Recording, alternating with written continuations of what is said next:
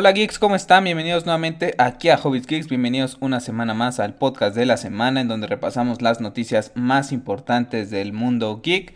Esta semana nuevamente conmigo P para hablar de todas estas noticias que nos han impactado del mundo del videojuego, del mundo del cine, del mundo del cómic.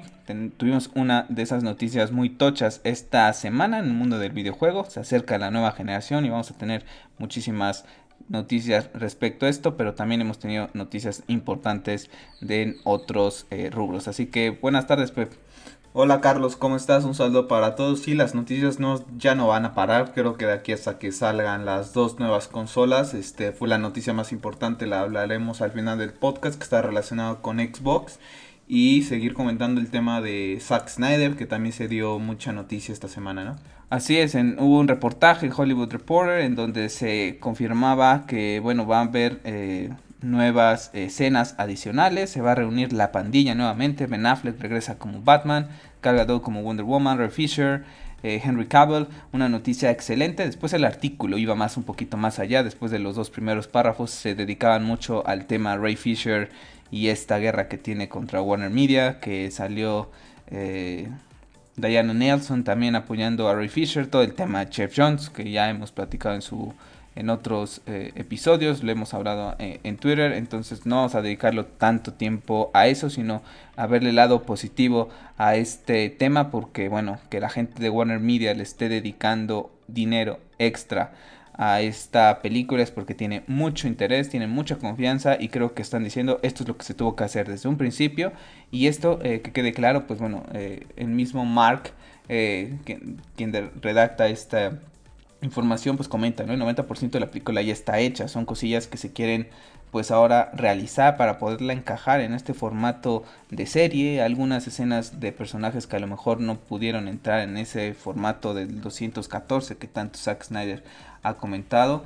Entonces, pues está bien, ¿no? La verdad es que muy contento imaginarnos que después de tantos años Henry Cavill y Ben Affleck se van a volver a ver las caras es algo que nunca creíamos posible en el sentido de grabar una escena entre Batman y Superman, ¿no?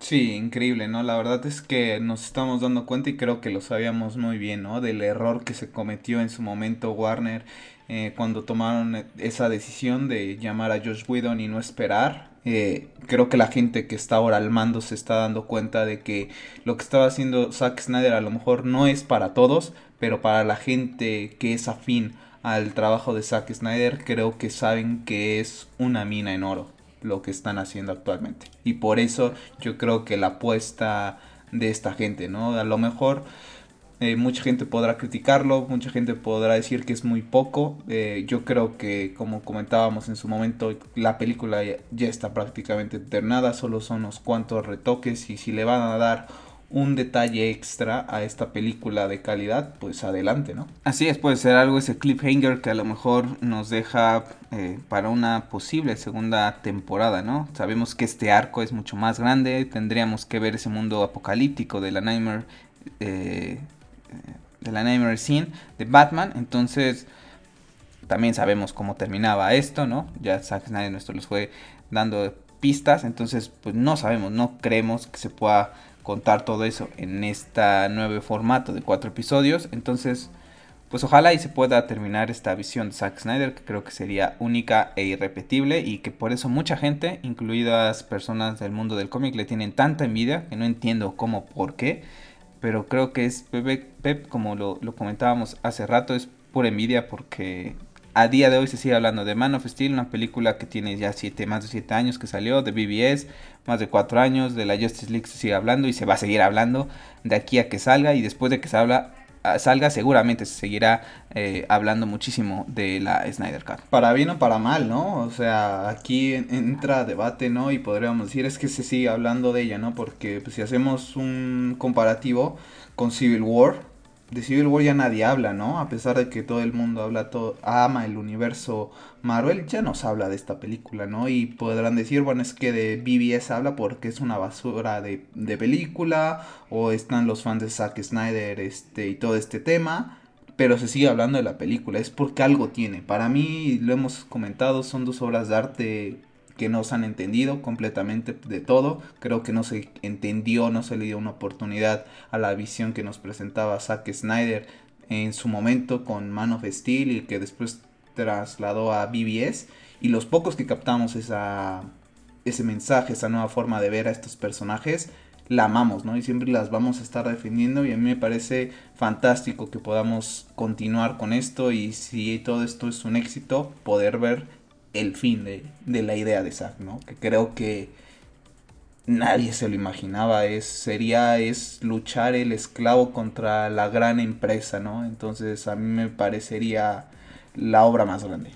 Así es, ayer viendo uno de los podcasts que veo con gente de Estados Unidos, una persona yo creo que muy conocida en el mundo de DC Comics y fanática de Zack Snyder, eh, que es Scott, del podcast de DC Film Squadcast, comentaba, ¿no? En, este podcast que tiene los días viernes con otras gentes, decía, no me importan estos artículos que estén hablando y tirándole, ya saben qué, a Zack Snyder ha ganado él, vamos a tener la película y es momento de disfrutar. Y la bate es que tiene toda la razón. Dan Slott esta, esta semana ha estado como bomba, eh, criticando y criticando a Zack Snyder. Y es como, tío, pues si tus cómics no venden, si no has hecho una historia que trascienda, como lo ha hecho Zack Snyder, para bien o para mal, como dices tú, Pep, pues no es problema de Zack Snyder que te estés descargando y tirando odio contra un colega, ¿no? Al final de cuentas y, y, tanto odio nada más porque no te gusta. Si no te gusta, no lo consumas o si tienes dudas, velo y ya está, pero estarle tirando mierda a una persona que no se mete contigo, que ha pasado por un montón de cosas terribles, es como que da flojera. ¿Verdad? Que por eso comentar pues nada más estas noticias buenas, ¿no? De saber que Ben Affleck va a regresar y solamente eso lo puede generar Zack Snyder. Y muy contento porque eso también abre esa posibilidad de que si Ben se siente contento en el set de filmación nuevamente con, el tema Batman, si se siente contento con el tema de eh, reemplazando este rol en, The Flash, pues da esa posibilidad de poder tener esa hipotética miniserie de ocho episodios o lo que como quisiera hacerlo de, de ese guion que tenía en mente. Y bueno, eh, comentar, ¿no? Nada más también, Pep, que todo el tema Ray Fisher, Warner Media sigue ahí con dimes y diretes. Diana Nelson ya salió también a defender a Ray Fisher. Yo creo que Warner Media, Warner Brothers, DC Comics están tratando de defender a Jeff Jones lo más que puedan. No tanto a, Josh Whedon, ¿no? La verdad es que yo creo que les da absolutamente igual. Pero yo creo que va más por el tema de Jeff Jones. Al final de cuentas, como persona, pues lo hemos platicado tú y yo, por todo lo que hemos leído de mucha gente que también de, que se va involucrando en estos temas, pues deja que desear la personalidad de Jeff Jones, pero como escritor de cómics es magnífico y ahorita tan solo tiene un eh, rompeventas como es The Three Jokers que estará saliendo el segundo eh, tomo dentro de unos días. Yo estoy a la mitad de lo que es el, el, primero. Magnífico como siempre Jeff Jones en, ese aspecto pero creo que no está bien ahí algunas cosillas en cuanto a la forma de no sé de tratar de ser de Jeff Jones. Pero independientemente de eso pues vamos a ver cómo termina ese culebrón al que no vamos a darle más eh, pues más este tiempo, ¿no? Vamos a hablar, Pep, porque esta semana eh, se ha confirmado que la serie de Supergirl llega a su fin con esta sexta temporada. Melissa ha hablado acerca de este personaje, cómo le ha influido en su vida para ser mejor persona, la influencia que tiene este personaje en los jóvenes. Eh, no recuerdo que si has visto algo de Supergirl. Yo vi la primera temporada, la tengo de hecho en Blu-ray. Y después de eso dije, la terminé con mucha eh, dificultad esa, esa, esa, serie. Y después dije, no más. A día de hoy no veo ninguna serie de, de CW.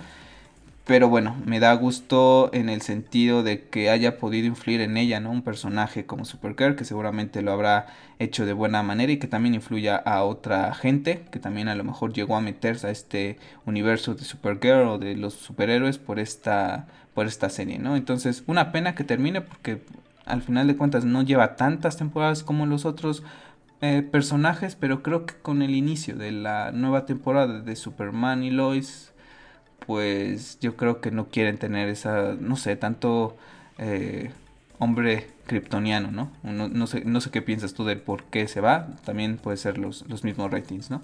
Yo creo que ya estamos en el ciclo de, de fin de todo este tema de la Arrowverse ¿no? Entonces, No recuerdo honestamente si terminé de ver la primera temporada, es lo que estaba tratando de hacer memoria, pero la verdad es que nunca me enganchó, fue una serie que la verdad es que no tengo mucho que comentar porque ah, llegó un grado en que ni siquiera me acuerdo si terminé de ver la, la, la, temporada de lo, de lo mala que se me hacía, ¿no? Porque ya en ese entonces ya, estaba, ya había dejado de ver este Arrow, ya Flash empezaba a tener un bajón tremendo no recuerdo precisamente que si la terminé de ver, pero pues me sorprendió. La verdad es que es un personaje que a lo mejor no tiene muchos seguidores, ¿no? Y que llegara a una sexta temporada a mí me parece correcto, ¿no? O sea, la verdad es que hasta lo veo bien, ¿no? O sea, haciendo un pronóstico cuando se anunció por primera vez que venía Supergirl, una, una serie de este personaje, yo apostaba por una o dos temporadas, no creí que fuera a tener tanto impacto. La verdad es que me da gusto porque es un personaje que no se ha explorado mucho. Lamentablemente no tenemos mucho de dónde comentar nosotros porque no hemos visto esta serie. Pero pues qué bueno que a la chica pues le fue bien y que los personajes al fin y al cabo sean de ficción o no, les dejen algo, ¿no? Así es, al final de cuentas son escritos por humanos y le inyectan todos esos valores que, van representando, que queremos ver en la sociedad, a la gente. Y bueno, Melissa comenta que van con todo para este final de temporada, final de cierre de ciclo de este Arrowverse. Como dices tú, cada vez va acabándose este universo que creó Arrow. Entonces mm, veremos cuándo, si próxima temporada también podría ser la eh, de Flash. Ahí tienen un poquito más de juego. Pero ¿Cómo se llama la, la otra serie? Legends of Tomorrow. Eh, esa todavía existe. Todavía existe, sí, todavía existe. Pero tan, tan, tan perdido estoy de este universo que es que en verdad, este, la verdad es que aquí sí, no, ni cómo defender a Warner, eh. la verdad es que tomaron caminos muy malos por querer seguir un estereotipo de series que ya existen, ¿no? Muy tipo norteamericanas, de esas comedias románticas ya de ese estilo ya se tienen demasiadas. Creo que se pudo haber apostado más eh, por estos personajes. Creo que tienen una hemeroteca fantástica para sacar información y crear este, este, arcos en cada temporada. Y era lo mismo y lo mismo y lo mismo, ¿no? Entonces, mira, tanto así que ni siquiera me acuerdo de si Legends of Tomorrow todavía existe. Y hay un rumor muy fuerte nuevamente acerca de una eh, posible serie acerca de Constantine y Satana para HBO Max. Nuevamente vuelve a cobrar fuerza esta, este rumor. Esperemos que así sea. Recordemos que vamos a tener estos personajes posiblemente en una película Justice League Dark. Entonces, pues qué mejor eh, introducción, ¿no? Lo estamos viendo ahorita con la siguiente noticia de la que vamos a hablar, en donde se ha confirmado ¿no? que James Gunn y, eh, estará involucrado en la nueva eh, serie ¿no? del Peacemaker, interpretado por John Cena, que contará con 8 episodios, formará como parte de spin-off para la siguiente película de Suicide Squad. Entonces, Pep, nuevamente una película que va a la pantalla grande, Suicide Squad, va a tener una serie, lo mismo que pasó o que sabemos, ¿no? Con The Batman, ¿no? Que llegará a los cines próximo año, pero que también tendremos una serie basada en el universo, eh, en el universo de lo que es exclusivamente el GCPD. Entonces, aquí está el futuro, ¿no? Aquí está el futuro. Warner Media sabe que el, streaming es un mercado muy, pero muy, muy fuerte.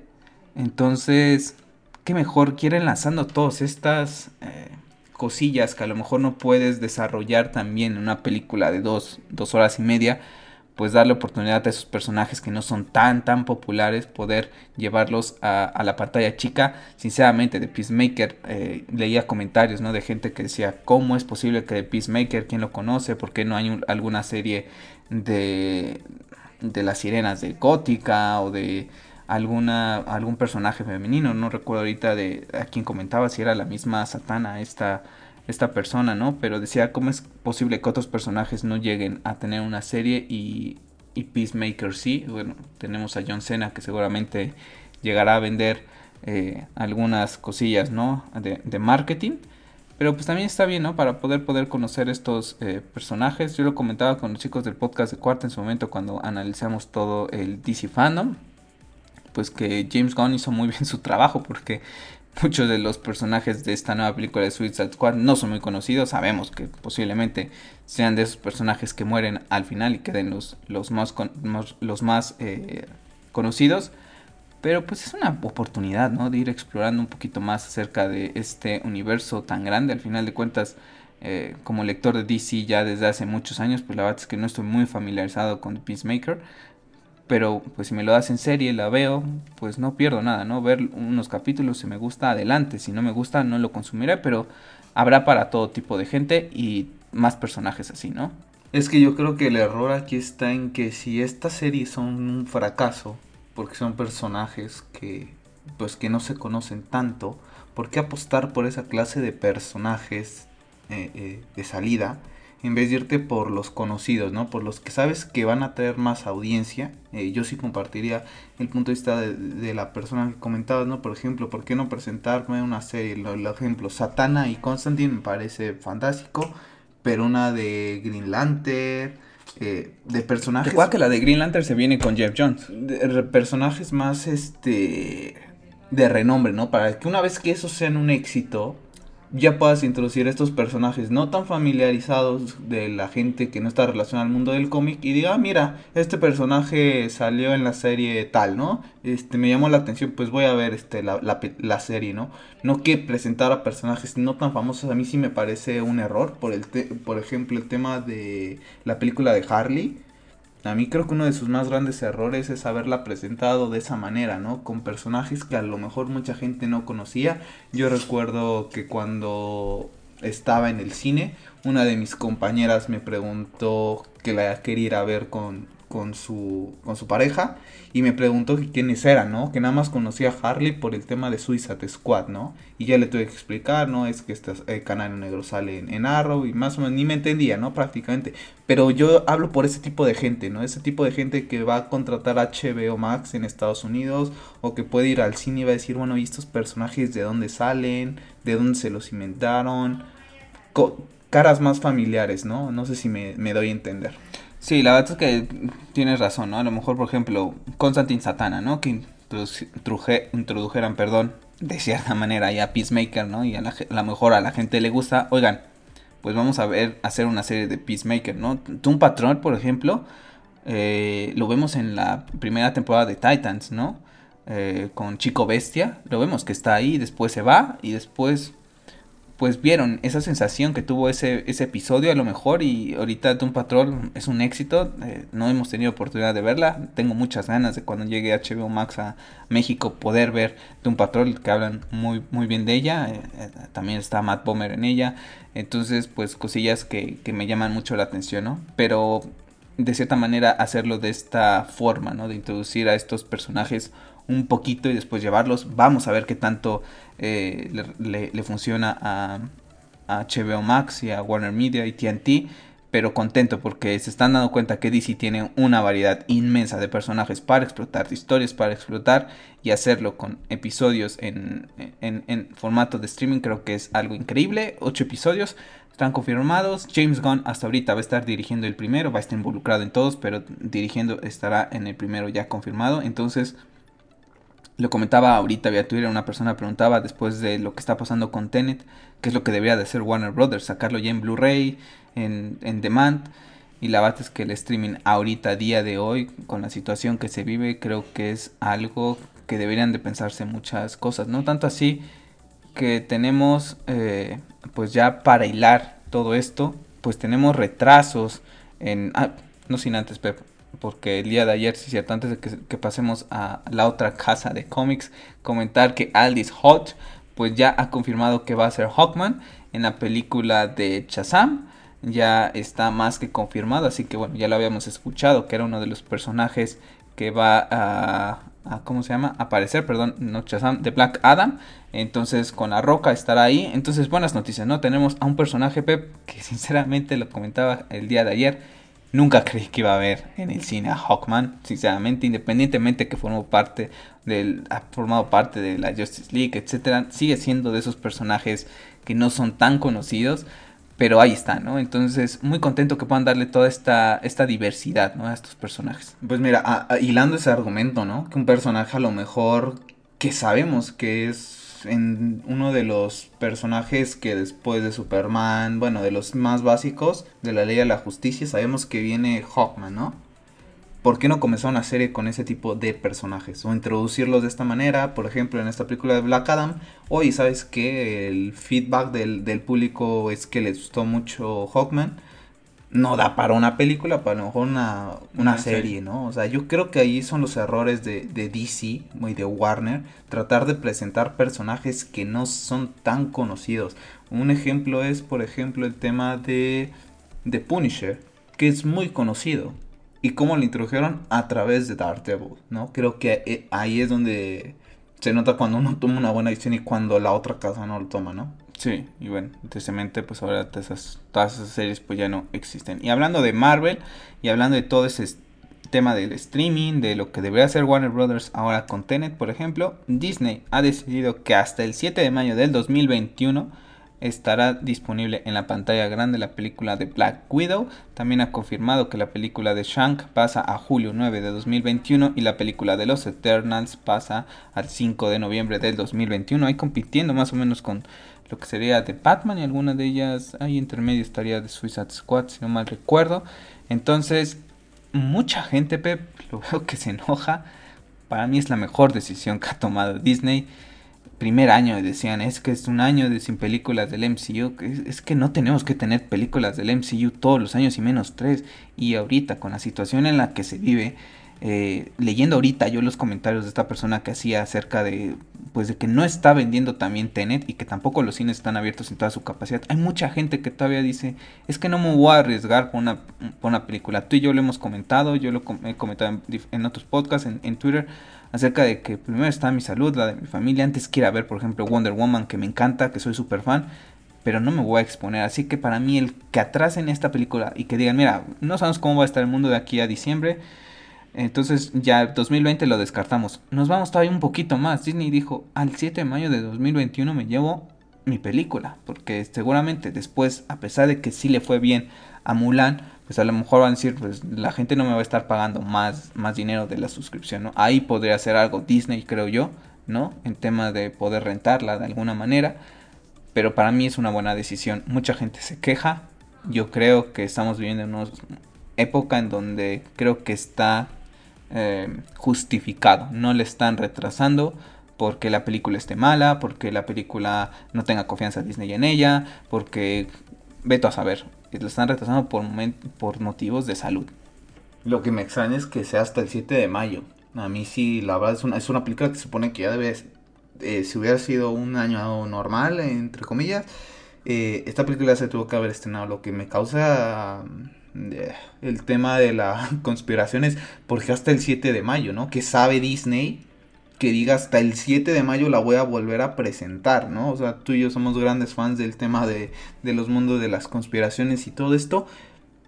A mí me da que pensar que Disney sabe algo que le avisaron, ¿sabes qué? en ah, diciembre ya está todo bien. En enero comenzará todo, todo el tema, que nosotros no vamos a entrar en esos temas, por eso en canales este, y podcast exclusivos. Porque hasta mayo es lo que me causa bastante curiosidad que Disney diga, ¿sabes qué? hasta mayo. O sea, ¿por qué no en enero? ¿Por qué no en febrero? ¿Por qué no en marzo? Porque hasta prácticamente en el, eh, prácticamente el segundo semestre del próximo año, prácticamente, ¿no? En el quinto mes de 2021. Se me hace bastante Si vemos un tema de conspiración, da un poquito ahí que pensar, pero en el sentido de verlo como normal, a mí se me hace bien. O sea, decir, mira, no voy a estar atrasando y atrasando, como ha pasado con Wonder Woman, que, no, en, en octubre eh, no, que noviembre. No, que ahora el 25 de diciembre. Y estoy seguro que para cuando llegue diciembre la van a volver a atrasar. Entonces yo creo que es mejor está aquí yo creo marketing de, de, Disney, de no estar jugando con, con, la gente y decirle, mira, que hasta el 7 de mayo y, ya veremos. Y aquí es lo que te decimos, ¿no? Cuando alguien sabe hacer bien las cosas y el otro no lo sabe hacer, ¿no? Aquí Disney, ¿sabes qué? Como dices tú, no voy a estarle estar a, a la gente toreándola, como se dice aquí en México, con los cambios de fecha, ni que si hoy te digo que va a estar en diciembre para que más o menos ya te quedes tranquilo, no, no, nos, vamos hasta mayo, podría ser, ¿no? Para mí, lo hemos comentado, inclusive antes de que comenzara todo este tema eh, de la pandemia, en su momento tú y yo llegábamos a platicar, ¿no?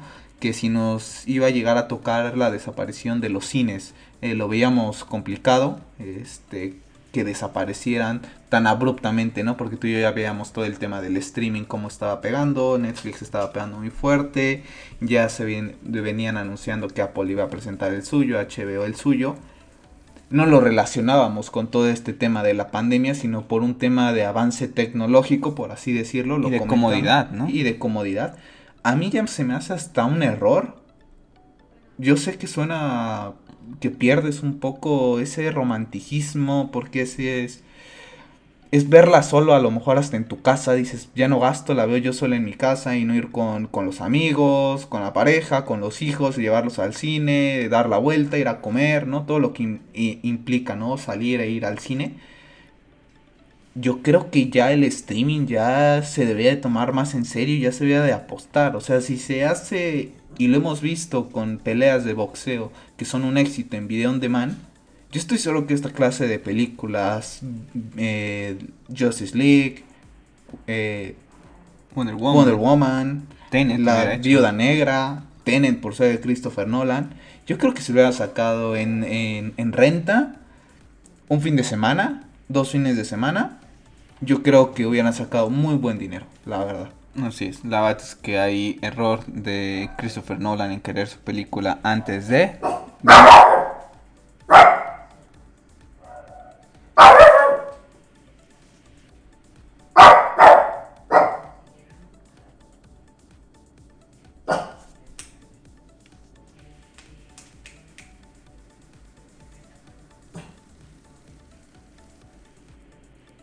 para continuar, comentar, Pepe, que también ya se viene eh, eh, reporte, ¿no? Rumor de que Samuel L. Jackson retorna como Nick Fury para una nueva serie de Disney Plus, ¿no? Todavía no hay muchos detalles, ¿no?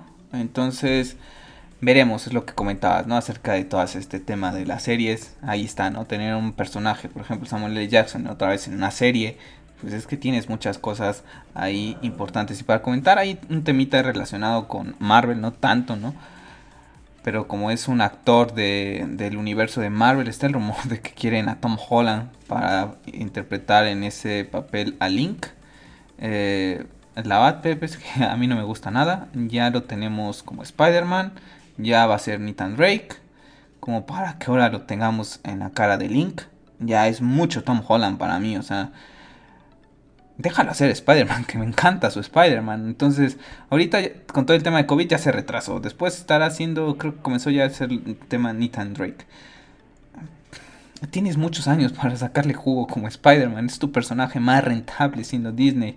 Trata de engancharlo con, ese tema, igual que Sony. O sea, tenerlo en tantas eh, películas y más del mismo, eh, por así decirlo, universo, en el mismo género del mundo geek, perteneciendo al mundo del videojuego como Nathan Drake, Link y Spider-Man, uno de los personajes más importantes del mundo, eh, de la cultura popular, se me hace una sobresaturación de la cara de Tom Holland para mí. Sí, a mí también. A mí de por sí, como Nathan Drake, no me gusta. Ni siquiera lo veo como Nathan Drake, ¿no? menos lo veo como Link. O sea, yo sé que lo puedes caracterizar y todo, pero como dices, ¿no? No solamente es el hecho de que metas a ciertos actores, ¿no? Y te lo estén metiendo por todos lados, ¿no? Exacto, como marketing también. Porque sabes que es, es Spider-Man, la voy a ir a ver, ¿no? Es el actor de Spider-Man, voy a ir a ver. No sé ni de qué va, pero la voy a ir a ver.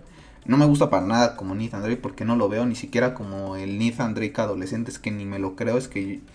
Y como Link, bueno, o sea, ni te digo, o sea, terrible noticias, esperemos que solo se quede en rumor. Así es, y ahora sí ya vamos a pasar al mundo de videojuegos, no sin antes, Pep, el domingo pasado, si no mal recuerdo, salió el tráiler, no sé si pudiste verlo, de WandaVision, ha rompido récords por toda la, la internet, la verdad es que yo lo he visto y lo comentaba con una persona también en Twitter, no es una serie para mí, por lo que he visto en el tráiler. Eh, también son de esos personajes, ¿no? Y, está bien, eh, independientemente de que seamos personas del mundo del cómic, del mundo de la cultura popular, hay personajes que por más que uno quiera, no hacen clic con uno, ¿no? Y claro ejemplo, tú y yo lo hemos platicado con la película de Chazam, por ejemplo, no es un personaje que esté ansioso por yo ver su segunda película, ni lo mismo, por ejemplo, con Black Adam, que, Black Adam siendo un personaje eh, importante como villano, etcétera, me llama más la atención ir a ver a mi Black Adam por Doctor Fate, ¿no? Que es un personaje que a mí en lo particular me hace más clic a mi persona, me gusta más todo lo que involucra a Doctor Fate que el mismo Black Adam, ¿no? Y ese es el caso, por mencionar algunos en, DC Comics, en el caso de Disney, Wanda y Vision son de esos personajes que no me terminan de hacer clic y visto el tráiler la verdad es que no me llama mucho la atención. Entonces, no, es, una, es, una, comedia romántica. Sí, parece ser que es una comedia, sí. Eh, literal, vi, vi un poco, fragmento, no lo terminé ni de ver, porque cuando lo comencé a ver ya vi de qué iba. Y creo que todos sabíamos desde un principio, desde que se anunció esta serie, de qué iba a ir.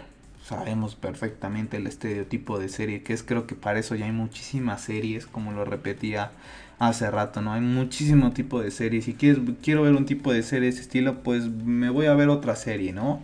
Eh, que inclusive hasta lo hacen bien, ¿sabes? Porque no es tirarle ese tipo de series. Eh, yo acabo de ver una en Netflix que va todo ese tema de relaciones amorosas y eso, y hasta te comenté que está muy bonito. Ahorita no recuerdo cómo se llama la serie. Eh, pero me gusta, o sea, pero cuando quiero ver una serie de personajes del mundo del cómic, no quiero ver ese tipo de ese tipo de interacciones, ¿no? Y creo que sí está muy, muy, muy ya quemado ese tipo de cosas. Sí, la verdad es que lo comentaba esta persona en Twitter con la que comentaba que sea qué, qué serie estás más eh, ilusionado, ¿no? WandaVision o la, o la serie de Falcon y de Winter Soldier la verdad es que le contaba yo que de esas dos, ninguna. Esperando Game of Thrones. sí, o sea, la verdad es que de esas, de esas dos, pues, le dije, ¿por qué no pusiste Loki, no? Al final de cuentas, Tom Hiddleston, por ejemplo, me hace más clic, ¿no? Y me hace más clic también el actor por esa simpatía que le ha caracterizado con este personaje. Entonces, de esas tres series, que tampoco ninguna de las tres es como para que vaya y que me suscriba a Disney Plus, ¿no? También es esa, esa es otra parte para mí que no, no, es no son tres series que digan me voy a suscribir por a Disney Plus. Si me voy a suscribir a Disney Plus es por The Mandalorian, no por ninguna de estas series. Entonces, me llama más, por ejemplo, Loki, ¿no? Eh, y tampoco ya sé cuál va a ser el estilo, cuál va a ser la paleta de colores, cuál, es el tono, ¿no? Que van a tener. Pero bueno, la verdad es que ha rompido récords ahí en, visitas de, de, de YouTube. Y bueno, pues ahí está, ¿no? Marvel también ahí poniendo cosillas en, en, las series. Esperemos que le vaya bien. Esperemos que, que, tenga éxito, ¿no? Al final de cuentas creo que Wanda es un es uno de esos personajes importantes en el mundo de, de Marvel, ¿no? Lo, lo, platicamos tú y yo en su momento. Si ella hubiera querido, hubiera quedado con Thanos. Y lo pudimos ver, o sea, tuvo que pedir ayuda a Thanos en la película porque ella le estaba pateando el trasero. Es un personaje súper importante no sé cómo vayan a manejar esta serie, si son los dos primeros capítulos lo que vimos en el tráiler, si va a mantener todo ese tono, o si no después hacen esos cliffhanger, ¿no? Que cambian todo el tema, que estaría bien, ¿no? Que podrían arriesgarse a, eso. Es que yo no entiendo por qué no se arriesgarse. es un personaje que se me, para mí, desde mi punto de vista, se presta al tema de ser un poco más oscuro. El de, el de, el de esta chica ¿Por qué irte a lo contrario? Presentado de otra manera. Disney ya está quemando. Siempre es lo mismo, ¿no? En, el tema Marvel. O sea, creo que ya deben de cambiar un poco de tono. Si esto va a estar a través de una suscripción. Oye, darle un tema más oscuro. Y creo que esto con este personaje se pude haber presentado esa oportunidad dentro del universo del MCU, claro. Así es, y hablando de temas oscuros y de series a las que le va bastante bien, es la serie de The Boys en Amazon Prime, la cual ya se estrenó el sexto capítulo el día de ayer, me hace falta verlo. Eh, hasta ahorita me está encantando, te lo he platicado, Pep. Me encanta esta serie. Hacen mofa en, al, mundo del superhéroe, pero de una manera muy interesante. Un tono muy oscuro. Ha roto récords en, en vistas. Entonces, pues ahí está, ¿no? También está bien todo este tema de The Voice en, en, tema oscuro. Y también, bueno, pues confirmar, ¿no? Que se ha confirmado que habrá una serie de spin-off de este universo eh, que estará basada en una universidad para superhéroes que estará a cargo y dirigida por el mismo Boat. Entonces, bastante contento con este tema de The Boys. No vamos a hablar más de eso porque Pep no es una serie que no has visto, pero sí de Amazon, porque ya pasamos al mundo del videojuego y es que Amazon ha presentado eh, el servicio eh, Luna eh, con más de 100 juegos, ¿no? Que llegará este es su formato de videojuegos estilo streaming en Netflix, ¿no? De los videojuegos, como mucha gente todavía le seguimos llamando, que costará 5.99 dólares. Tendrá juegos como Resident Evil 7, Control, The Surge. también ya tienen una como acuerdo con el mismo Ubisoft, una de las eh, desarrolladoras más importantes en donde va a tener su propio como canal. No, no, no, entendí muy bien porque por lo que estaba leyendo creo que va a costar un poquito más de suscribirse ahí o no sé si irá ahí como un bundle, pero bueno, interesante, ¿no? Que una empresa como Ubisoft, que es de esas importantes, pues vaya a tener su canal dedicado en esta plataforma de streaming. Se presentó el Control Luna Controller que costará 49.99 dólares y veremos cómo le hace competencia a lo que es eh, pues todo el Xbox, PlayStation, eh, el tema em, también de Google. Entonces bastante bastante interesante todo esto. Yo creo que ya son demasiados, ¿no? en su momento eh, recuerdo haber visto Apple que va a sacar todo un tema de paquetes por hacer un comentario, ¿no? De suscripción porque ya son demasiadas suscripciones, ya es me suscribo a esto, me suscribo al otro, ya pago para ver esto, ya pago para ver lo otro. Creo que ya son demasiados, creo que aquí sí, la verdad creo que va a ser muy complicado que tanto Amazon, y lo hemos visto con Google Stadia, que prácticamente desde mi punto de vista es un fracaso rotundo por parte de Google, y no solo por, por todo lo que involucra, sino porque la misma Google no le ha dado el soporte ni ese mimo que necesitaba esta plataforma. Yo creo que no hay manera de que ahorita se pueda competir contra el Game Pass. Yo honestamente si tuviera que apostar por una suscripción y estar pagando mensualmente por un servicio de streaming de algunos videojuegos, para mí sería el Game Pass sin duda. O sea, ni siquiera te hablaría del servicio que, va a presentar Sony. Para mí creo que en este momento el que lleva la batuta y porque lo, ya lo comenzó a planificar desde hace varios tiempo es Microsoft. Y creo que les va a costar mucho trabajo llegar al nivel de, de esta plataforma.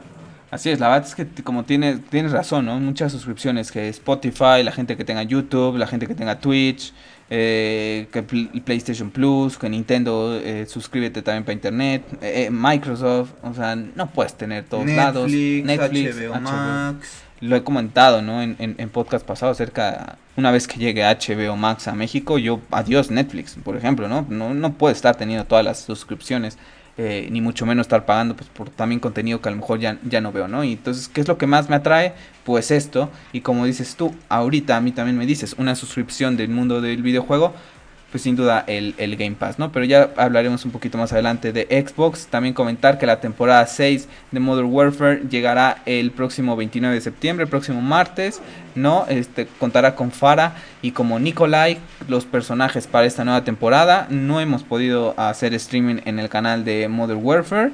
Eh, tuvimos Cold War, eh, mi internet ha estado del supernavo, entonces no he podido hacer streamings, pero estoy seguro que ahora con la nueva temporada haré algunos.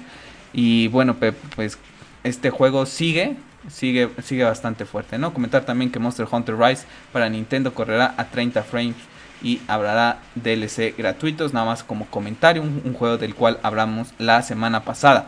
Vamos a hablar de un tema importante porque es uno de esos juegos que está generando mucha controversia acerca de Spider-Man, ¿no? El exclusivo de Sony, uno de los mejores exclusivos. Y bueno, nos ha comentado eh, lo siguiente, ¿no? Esas dudas que se tiene. ¿Se puede comprar por separado Marvel Spider-Man remasterizado en PlayStation 4? No. ¿Recibirá gratis Marvel Spider-Man remasterizado en PlayStation 5 quienes compraron Marvel Spider-Man en PlayStation 4? No. ¿Recibirán gratis Marvel Spider-Man Miles Morales en PlayStation 5 quienes compren el juego en PlayStation 4? Sí. ¿Cuánto pasará, pesará Marvel Spider-Man Miles Morales en PlayStation 5? 50 GB. ¿Y cuánto pesará Marvel Spider-Man Miles Morales Ultimate Edition en PlayStation 5? Que es el juego completo. Pues 105 GB. eh, nos han comentado acerca de la remasterización, cuáles son como eh, de lo que es el juego de Peter Parker que vimos en PlayStation 4, que pueden ver aquí en el canal todo ese streaming y también los DLCs, qué es lo que va a contener todo este juego, las mejoritas que va a tener en PlayStation 5, pues bueno, va a tener juego completo, ¿no? Todas las, los, eh, todo el DLC ya incluido, ¿no? Las tres eh, historias adicionales, personajes van a tener un remodelado en cuanto a piel, ojos, pelo, animaciones, eh, un modelado de nueva generación para Peter Parker, reflejos y sombras ambientales con ray tracing, iluminación mejorada, mayor cantidad de peatones y vehículos en las calles, mejor eh, distancia del dibujado, posibilidad de activar modo rendimiento en resolución 4K a 60 frames, tiempos de carga instantáneos gracias a la memoria SSD, audio 3D, retroalimentación áptica en el DualSense, tres nuevos trajes para Spider-Man, nuevas características para el modo foto y nuevos trofeos. Eso es lo que incluye el nuevo Spider-Man. Y bueno, me comentabas tú eh, hace un rato, ¿no? De este tema, ¿no? De que está feo, de que pues no, no se tenga ese, si ya tienes un, un Spider-Man, pasarlo, ¿no? Para Play 5. Terrible, lo platicábamos la semana pasada cuando estábamos comentando el tema de, de la PlayStation 5, ¿no? ¿Qué va a pasar con esos juegos que ya se tienen en formato físico, que es en nuestro, caso, ¿no? Si va a haber un tema de que se va a recibir una actualización eh, para todos aquellos que lo tienen en formato físico o solo va a ser el digital. Bueno, aquí ni siquiera la digital entró. Me parece terrible, así como cuando se tiene que aplaudir se aplaude cuando se tiene que criticar se critica. Creo que aquí Sony está haciendo terrible las cosas, pero terrible. O sea, yo no, la verdad es que lo veo y, y no me lo creo porque lo voy a comparar con un juego que es muchísimo más grande y muchísimo mejor juego a pesar de que no lo he jugado por todos los premios que tiene, que es The Witcher 3. Un juego muchísimo más grande en todos los aspectos. Va a recibir una actualización gratis para todos aquellos que tienen The Witcher comprado en, en actual generación. Es increíble que la gente de Sony juegue tan arrogante en estos momentos a que con mis exclusivos, que son por los que apostamos mucha gente a comprar esta consola, no nos apoyen y no nos respeten el hecho de que, oye, ¿sabes qué? A mi gente, a la gente que me es leal, a la gente que compra mis videojuegos y todos mis exclusivos y que va a comprar mi consola por los exclusivos, oye, si ya tienes Play, el Spider-Man, el The Last of Us, el of Tsushima, el Horizon Zero Dawn, vas a recibir, recibir una actualización gratuita para PlayStation 5. Terrible, terrible lo de PlayStation. Aquí Xbox se los va a comer enteritos. Bastante enojado de Pep, bastante enojado. Terrible, es eh, terrible. A mí la verdad esto sí me pone de malas porque te digo, lo comparas con The Witcher y The Witcher es un mejor juego sin haberlo jugado yo. Y sin ser fan de esa franquicia, es un juego ganador de múltiples premios. Lo sé que Spider-Man también. Pero no se compara el nivel de The Witcher 3 con el de Spider-Man. Que me perdonen. Y la gente de CD Projekt te va a dar gratis la actualización. ¿Cómo es que la gente de Sony no puede hacer esto para su consola? Porque la gente de CD Projekt lo va a hacer para Xbox y para PlayStation. Terrible. A mí aquí Sony la verdad es que es donde empieza a molestar bastante, ¿no? Esa arrogancia que, que empieza a mostrar porque se saben tan poderosos y le hemos comentado y yo me incluyo, nos tienen tan atrapados con el tema de, de los exclusivos que es que dicen, es que me lo van a volver a comprar, es como Nintendo, ¿no? El tema de jugar con la nostalgia, es que voy a sacarte el Super Mario del Nintendo 64 a mil y tantos pesos porque sé que los fans me lo van a comprar, ¿no? Se van a quejar, pero lo van a comprar y eso está jugando Sony, ¿no? Están creo que apretando la tuerca así como lo hizo Electronic Arts en su momento con todo el tema de los micropagos hasta ver dónde pueden explotar a la gente y sacarles el máximo dinero. Yo creo que Sony está jugando en un terreno bastante riesgoso, ¿eh? Pues sí, tienes toda la razón. La verdad es que a mí no me enoja tanto porque no es un juego que tenga pensado comprar para Play 5, entonces no me molesta. De hecho, Miles Morales lo platicamos la semana pasada en el podcast, lo vamos a comprar lo vamos a jugar ambos para PlayStation 4. Entonces la verdad es que estoy de acuerdo contigo, está mal ejecutado pero no le doy tantas vueltas por ese sentido de que pues a mí no me afecta. Es que no se trata de yo tampoco lo voy a, es que yo tampoco pienso jugar otra vez el Spider-Man en la PlayStation 5. Pero hay gente que a lo mejor dice, ¿sabes qué? Ahorita me apetece jugar Spider-Man en PlayStation 5. Oye, ¿sabes qué? Ya desconecté mi PlayStation 4, ya guardé la PlayStation 4 o la vendí. Pues a ver, voy a instalarlo y a lo mejor tengo una que otra mejora, ¿no? O sea, ahí es donde está mi enojo para toda esa gente que sí pensaba jugarlo nuevamente. A mí la verdad es que si me dices, oye, vas a recibir una actualización gratuita si tienes el disco de Spider-Man, como es nuestro caso, en la PlayStation 5 con las mejoras, yo te digo que yo lo jugaría nuevamente. O sea, si a mí me dices, vas a recibir la mejora. Nada más de Miles Morales, ¿no? Es lo que vas a tener. Sí, sí, sí, hablo del Spider-Man de PlayStation 4. O sea, si me dices, oye, ya tienes tu, tu Spider-Man del 2018 físicamente y lo quieres jugar en tu PlayStation 5, vas a recibir una actualización gratis con las mejoras y con todo lo que se puede ofrecer yo lo jugaría nuevamente. Ahorita ya no lo volvería a jugar. Si lo quiero jugar, poniendo la Play 4. Aquí es donde está el enojo y siento que Sony está jugando algo arriesgado porque lo estamos viendo con la gente de Microsoft que está haciendo todo lo contrario y se está mucha gente está encantando por todo ese tema, ¿no? El tema del streaming, el tema del servicio, que yo sé que no es el mismo nivel que un God of War, que un eh, un Unsure pero Sony ya está pecando un poco de arrogante, ¿no? O sea, hoy sí, esta semana lo así me molestó bastante todo este tema porque yo esperaba, por ejemplo, que se recibiera un parche gratuito de Bloodborne para PlayStation 5 y decir, ¿sabes qué? Me apetece volver a jugar Bloodborne en PlayStation 5. Estoy seguro que si quiero jugar Bloodborne, lo voy a tener que volver a comprar. Pero ese todavía no está el rumor todavía, más veremos cómo lo maneja. Es un ejemplo, nada más pues vamos a pasar con Xbox porque tiene un montón de, de ya estudios. Pep la semana pasada lo comentaba acerca que mucha gente me decía, es que Xbox no quiere estudios, no le interesan los exclusivos. Pues vaya que no le interesan los exclusivos que la eh, a la siguiente semana, después de que tuve esa conversación con esa gente eh, en Twitter y que lo platicamos aquí en el podcast la semana pasada, pues bueno, ya tiene 23 estudios y le han agregado uno más y de esos importantes, importantes, ha costado 7.500 millones de dólares y hace dueño a Microsoft de Bethesda y de franquicias como The Elder Scrolls, Fallout, Wolfenstein, Doom, Dishonored, Prey, Quake y Starfield.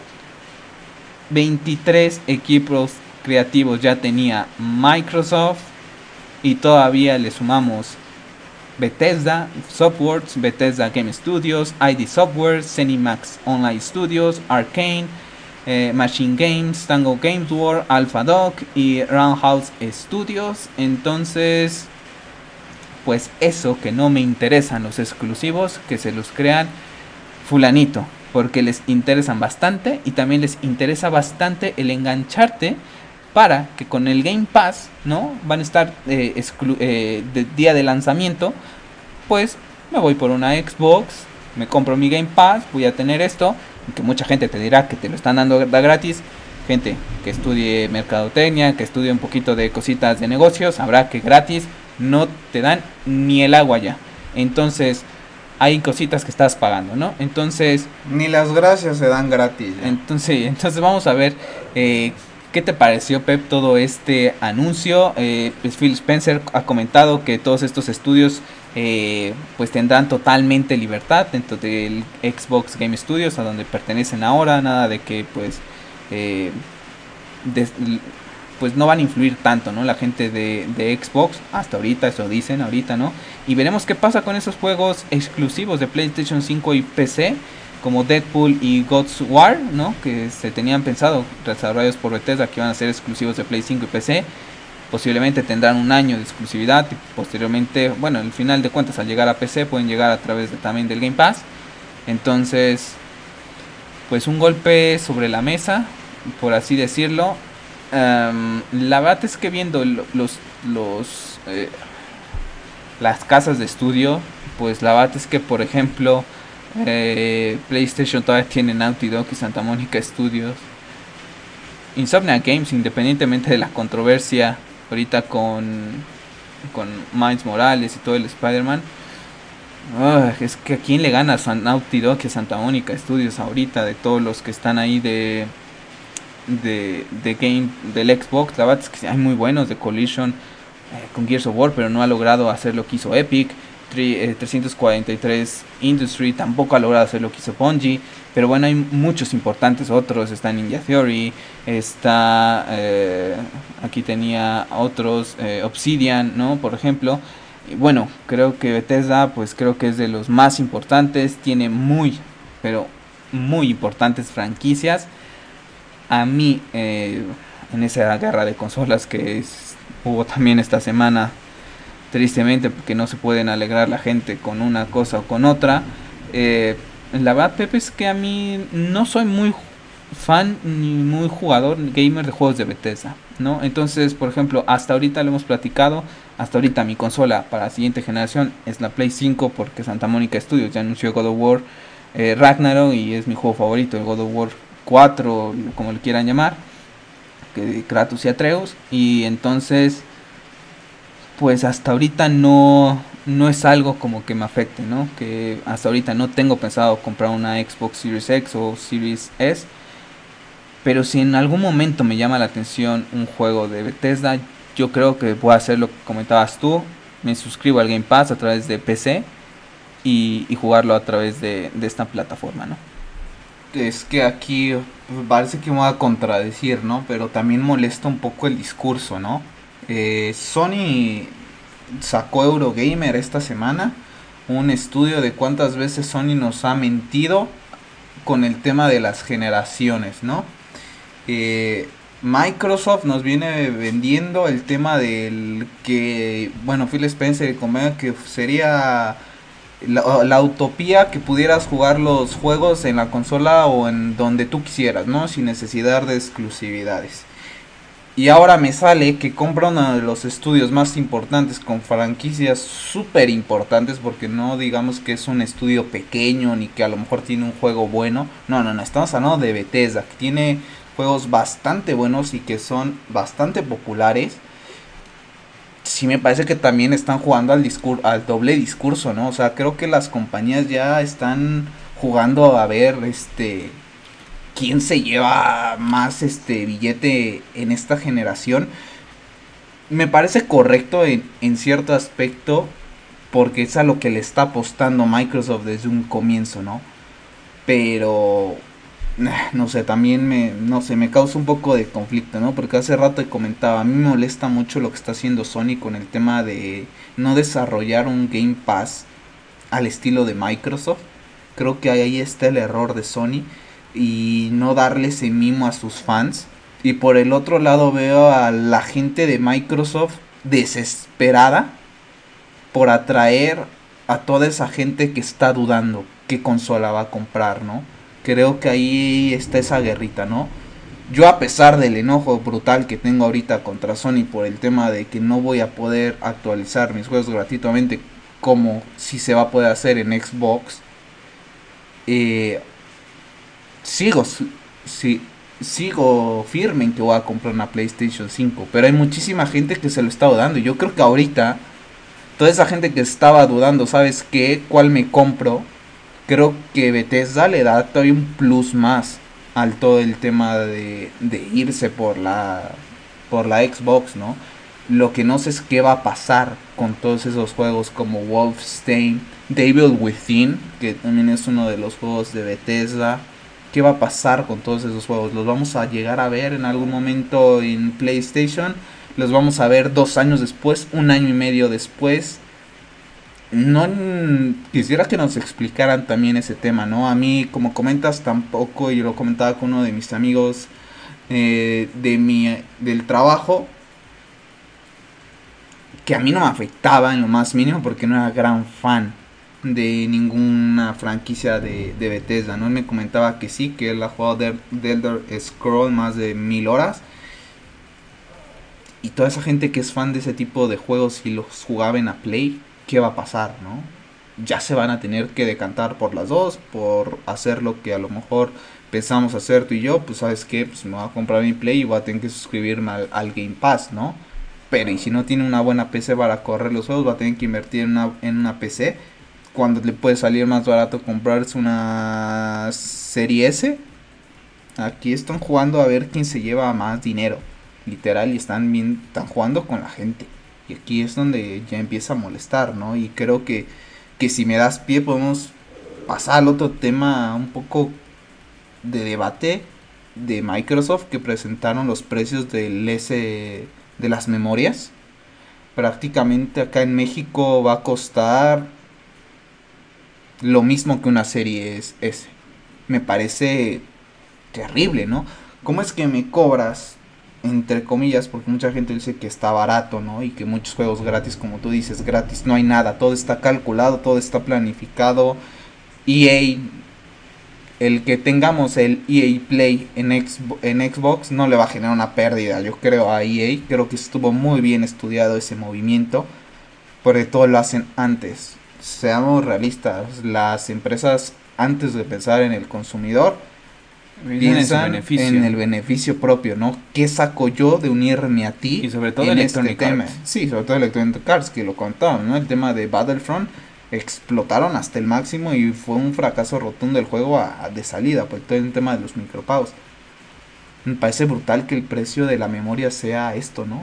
A mí me da para ir eliminando los juegos, la verdad. Y te esperas. Pero es la memoria SSD, ¿no? La, el, disco SSD, el, el que el que lo da, entonces no es. Ah, ya, ya, perdón, Pepe, sí. Estaba confundido.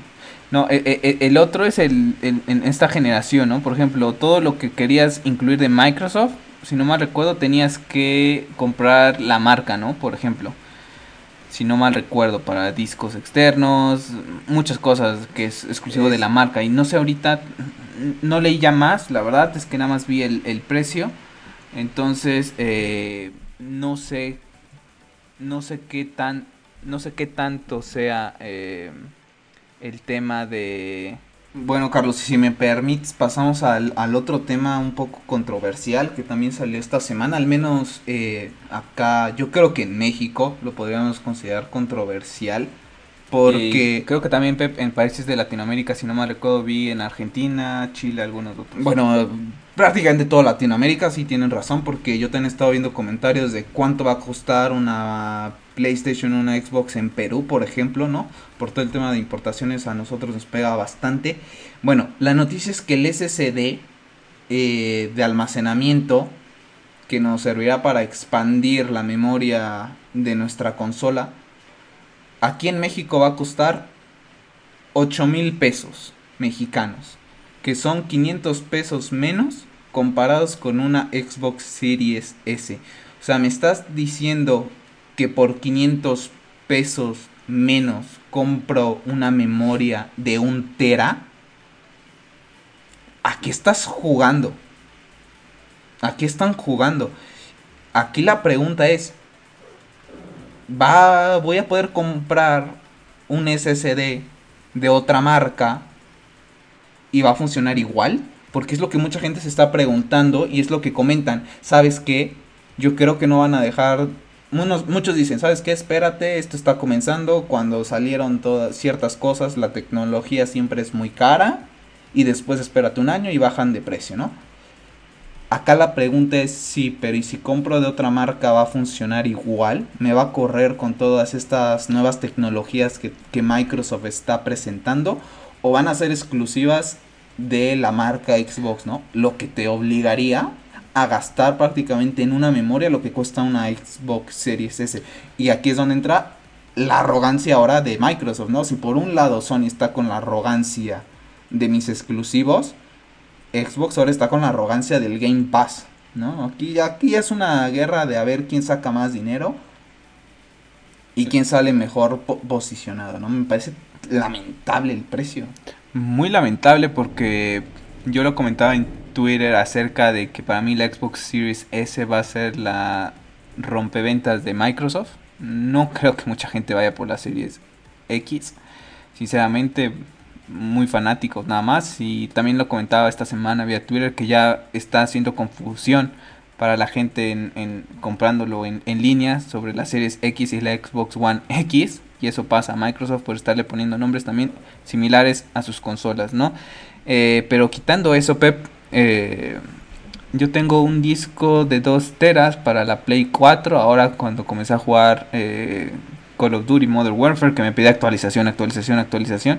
Y como tú comentabas, ¿no? Eh, pues estos discos pues te permiten pues tener esa tranquilidad, ¿no? De no tener que estar borrando cosillas. Yo era de los que trataba de, por ejemplo, God of War lo jugaba y lo eliminaba y nada más se quedaba guardada lo que es mi partida, ¿no? Si quería volverlo a instalar, pero el disco tal cual, ¿no? El juego, los 50 gigas o lo que pesa más, pues iba eliminado. Eh, después de que veo que Modern Warfare pesa y pesa y pesa y actualizaciones de 30, de 15, 20 gigas cada cada temporada nueva o cada martes, ¿no? Ya veremos ahorita el martes que estamos hablando de la nueva temporada de Call of Duty cuánto va cuánto va a pesar. Entonces me salió de dos teras, no sé si recuerdo, creo que lo platiqué menos de 1500 pesos, ¿no? Sí, algo así. Entonces, pues es una muy buena eh, inversión, ¿no? Por así decirlo. No sé si este, eh, si este disco me vaya a servir para lo que va a ser la Play 5 ¿no? Pero si no me sirve para la Play 5, pues todavía le queda para mí un, un rato para a mi Play 4 hasta God of War Ragnarok y si no, pues lo puedo utilizar para otros temas de que personales, ¿no? Eh, pero Xbox, si no mal recuerdo, no permitía expandir eh, eh, un disco duro si no era el de la marca Microsoft al Xbox One. Por eso es que mi Xbox One también tiene la memoria de, de lanzamiento y nunca nunca le expandí por ese por esa misma razón ¿no? porque siempre veía que tenías que expandir y en mi Xbox tengo prácticamente ahorita Red Dead Redemption y se acabó no tengo nada más. Entonces eh, pues bastante controversial no todo este tema porque al final de cuentas pues dices pues mejor me compro una serie S otra vez no no o borras los juegos. Para qué o sea estás fomentando algo y estás vendiendo una tecnología entiendo que es nueva, que para las consolas, que cuesta dinero desarrollarla y todo ese tema, pero no puede ser que cueste prácticamente lo mismo que una Series S. O sea, la verdad es que ahí es donde a mí me el precio me llama la atención, ¿no? Lo comentamos la semana pasada el tema de de todos estos periféricos de que van a salir para PlayStation, cuáles comprar de lanzamiento, cuáles valdrían la pena comprar y cuáles no, ¿no? O sea, viéndolo acá, pues agarras, juegas un juego y lo eliminas. La verdad es que no, no da para más. Estamos viendo ahorita en Amazon, por ejemplo, un unidad de estado sólido SSD, ¿no? Pues es que, digo, son diferentes cosillas, ¿no? Por ahí un poco, pero al final, por ejemplo, bueno, aquí tenemos el de Samsung, que está ahí, mira, sí, Samsung eh, interno SSD versión para almacenamiento 5727. En fin, yo creo que como dices tú van a ir bajando lo que son los, los precios, ¿no?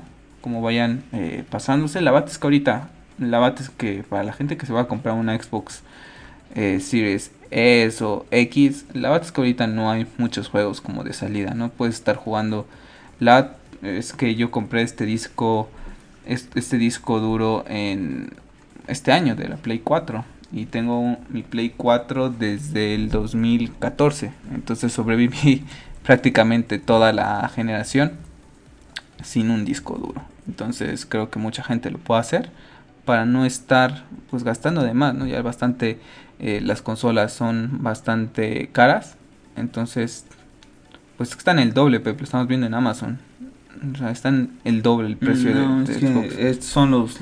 no, pues casi es igual, es igual, estado sólido. Sí, sí, es igual. Están 2000. El, el, el se, duplica el valor. Sí, son, son los mismos estos que estamos viendo ahorita en Amazon. Entonces, eh, pues nada. Pues vamos a ver cómo resulta esto. Pero regresando al tema de, de Bethesda, ¿algún otro comentario acerca de estos ya muchos estudios? Este monopolio que está creando también Xbox. Eh, ese creo que están podría sonar controvertido, ¿no? Por un lado estoy criticando a Sony por no apostar por eso y por otro lado voy a criticar a Microsoft por estar apostando demasiado. Creo que tendría que ser una versión intermedia para, para ambos, ¿no? Creo que Sony está apostando muchísimo por el exclusivo. Eh, sabe que te tiene amarrado en ese tema y están jugando a la arrogancia y creo que Microsoft está jugando a la desesperada. Eh, así lo veo. Y saben que el Game Pass es muy atractivo, pero lo están haciendo todavía muchísimo más atractivo. Porque Pues- si llegan a. Ya tienen la alianza con EA y que llegaran a tener una alianza con Ubisoft. No, porque ya tiene con, con Amazon, como lo comenté hace rato. Pero Ubisoft se presta, es Ubisoft es amiga de todas. Entonces Ubisoft se puede prestar y hacerlo con, con Xbox. No también. creo, ya está con Amazon. Yo, yo sí lo veo factible, eh, honestamente. Yo, yo- Ubisoft con tal de sacar dinero se une con Xbox o se va con Play, ¿eh? Sí, pero saliendo de Amazon. No creo que, Mm. a- no creo que Amazon le, le vaya a pagar un, un dinero para que después al rato diga, pues mira, que nos vemos Miguel, que ya estoy con PlayStation o con Xbox. Es que yo no veo al servicio de Amazon que sea rompedor, honestamente. Yo no le veo. Yo creo Recordad que... que tiene a Twitch, ¿ah? Sí, pero el Game Pass está muy establecido y la marca Sony, yo creo que si alguien tendrá que apostar, yo si tuviera que apostar por otro servicio, si tuviera que apostar por una segunda suscripción, me iría por la confiable, por las personas que ya llevan un rato haciendo esto del tema de videojuegos. Un claro ejemplo es el Google Stadia. Google no sabe de videojuegos y ha hecho un terrible error con Google Stadia. La verdad es que yo sí veo factible el tema de que Ubisoft pueda hacer una alianza también con, con Xbox o con PlayStation. Pero creo que aquí cada quien está jugando. Cada quien ya tiene sus cartas puestas sobre la mesa. Y a esperar, ¿no? Por la gente indecisa, sobre todo. Pues sí, a ver cómo termina todo este culebrón, cuántas suscripciones termina la gente comprando, como dices tú, la verdad es que pues piénselo bien, ¿no? No, no tienen que estar suscritos a todos, si tienen Xbox, suscríbanse al Game Pass, si tienen Play, pues no tienen que suscribirse a nada, nada más que al PlayStation Plus, pero estar suscribiendo que a Google Stadia, que a Amazon, eh, que Netflix, que HBO, que Disney Plus, son muchas suscripciones, al final de cuentas tampoco está el mundo para estar suscrito a todas estas cosas. Y que vean qué es lo que más les conviene. Al final como decimos a Pepe y a mí pues por más Game Pass por más veintitantos estudios que tenga eh, Microsoft ahorita no hay ningún juego que sea tan atractivo como lo son los juegos de Naughty Dog, Santa Monica Studio, Insomnia Games y ahorita pues estamos decantados por eso y después de una decepcionante generación para Xbox. Yo lo comentaba, Pep, si me tengo que comprar una nueva consola después de la PlayStation 5, estoy seguro que apuesto más por la nueva consola de Nintendo que por una Xbox Series X, Series S o la Series Y, la serie que le vayan a llamar dentro de dos años. Y sí, sí, no, bueno, yo a pesar de también de- del enojo, también, ¿no? O sea, yo sigo siendo firme comprador de la PlayStation 5 a pesar de que el negocio o el rumbo que, que está apostando Sony no me está gustando del todo, sobre todo lo que se presentó esta semana. Creo que la semana pasada dejaron un buen sabor de boca con lo que se presentó, al menos a mí, pero el tema de la re- de la retrocompatibilidad con PlayStation 5 sí me deja un poco molesto y pues Xbox yo creo que en un momento lo comentaba yo con un colega del trabajo, yo creo que a lo mejor ni siquiera ya llegamos a tener más series S o X, ¿no? Simplemente van a ser servicios ya por parte de Microsoft. Así es, pues vamos a dejar este podcast por esta semana, bastante movidón, con muchas cosas eh, comentadas, veremos cómo nos va esta próxima semana. A ver qué estudio compra Microsoft. Sí, a ver qué estudio compra Microsoft, qué, qué se anuncia. ¿Qué jugarreta hace Sony? ¿Qué, qué, qué- perdón? ¿Qué jugarreta ahora hace Sony? Ya, ya es- es- estamos en... en- Es que eh, lo, lo comentábamos eh, en la semana rápido, ¿no? Eh, El tema del- de, las personas que seguimos tú y yo del mundo del videojuego, este, que también son muy seguidores de Sony. Recuerdo haberlos visto muy molestos en, en uno de sus programas y después lo vi en otro de sus canales y entendí su, su molestia, ¿no? Y ya fue cuando dije, es que tiene razón en, en- cierta parte, ¿no? Y ya después cuando yo vi lo del Spider-Man dije, no, es que tiene razón. Yo O sea, creo, Pep, que al final va a salir Insomniac y va a salir Sony. Dentro de un tiempo van a, van a hacer algo. Van a hacer algo porque... Es que no se pueden quedar atrás, ¿eh? Sí. Se- no se los va con el mercado y lo que tú dices, mira, yo honestamente yo no me apuesto mucho por lo de Amazon, pero este señor de Amazon tiene una visión que muy poca gente tiene. Si lo llega a hacer bien, Es que yo honestamente lo dudo, Es que yo creo que sí. este... Que cuidado, que se cuide Sony, ¿eh? No, que se cuiden todos. Sí, bueno, sí, pero... Porque el señor tiene un montón de cosas que ha anunciado esta semana con todo el tema de Alexa. Mm, o sea, la bate es que está súper bien. Quiere lanzar el mismo, satélites al espacio. El mismo tema, y, y, basándonos en el mundo eh, popular, la serie de Boys es un exitazo. O sea, Netflix, por ejemplo, ahorita no tiene una serie como The Voice que esté generando tanta conversación, que la gente esté esperando a que llegue viernes para poder ver The Voice. Entonces lo está haciendo bastante bien la gente de Amazon, lo ha hecho bastante bien con todo el servicio eh, de todo el tema de la compra, ¿no? Entonces lo hemos visto, ¿no, Pep? Tú y yo, al menos yo lo platico con mis compañeros, es que está muy caro, no sé en dónde, yo ya lo viste en Amazon y podrá ser un poquito, tampoco muy, muy barato, pero tienes la ventaja de que pues, ese tiempo que pierdes para ir por algo, ¿no? Algo pequeñito, pues te lo llevan a la comodidad de tu casa. Entonces, yo creo que lo harán bien, veremos cómo termina todo este tema de los servicios. Yo creo que ya el próximo año ya tendremos una visión un poquito más completa, ya con Amazon incorporado, con HBO Max llegando aquí a México, podemos tener esa claridad de cuántos servicios son, porque ahorita ya son bastante. Y vamos a ver qué, qué novedades tenemos esta semana, ¿no? A ver si confirmamos, se confirma más tema de, de todas estas series de, de HBO y y DC, las de Marvel que están ahí también con rumores, o saber más de Nick Fury y ver, porque estoy seguro que esta semana tenemos cosillas también más de Zack Snyder, porque todos los podcasts hablamos, hablamos de él para bien o para mal, en el sentido de la gente que habla bien o mal de él. Nosotros siempre hablaremos estupendo del señor Zack Snyder. Así que Pep, pues hasta la próxima semana. Y pues nada, va a estar jugando, todavía estás jugando Red Dead Redemption, ¿no? Me, eh, sí, estoy jugando Red Dead Redemption. La verdad es que me está gustando bastante. Continúo otra vez con God of War. Y estoy jugando Need for Speed Payback. Que la verdad es que como ya no tengo Xbox, eh, extraño mucho el Forza.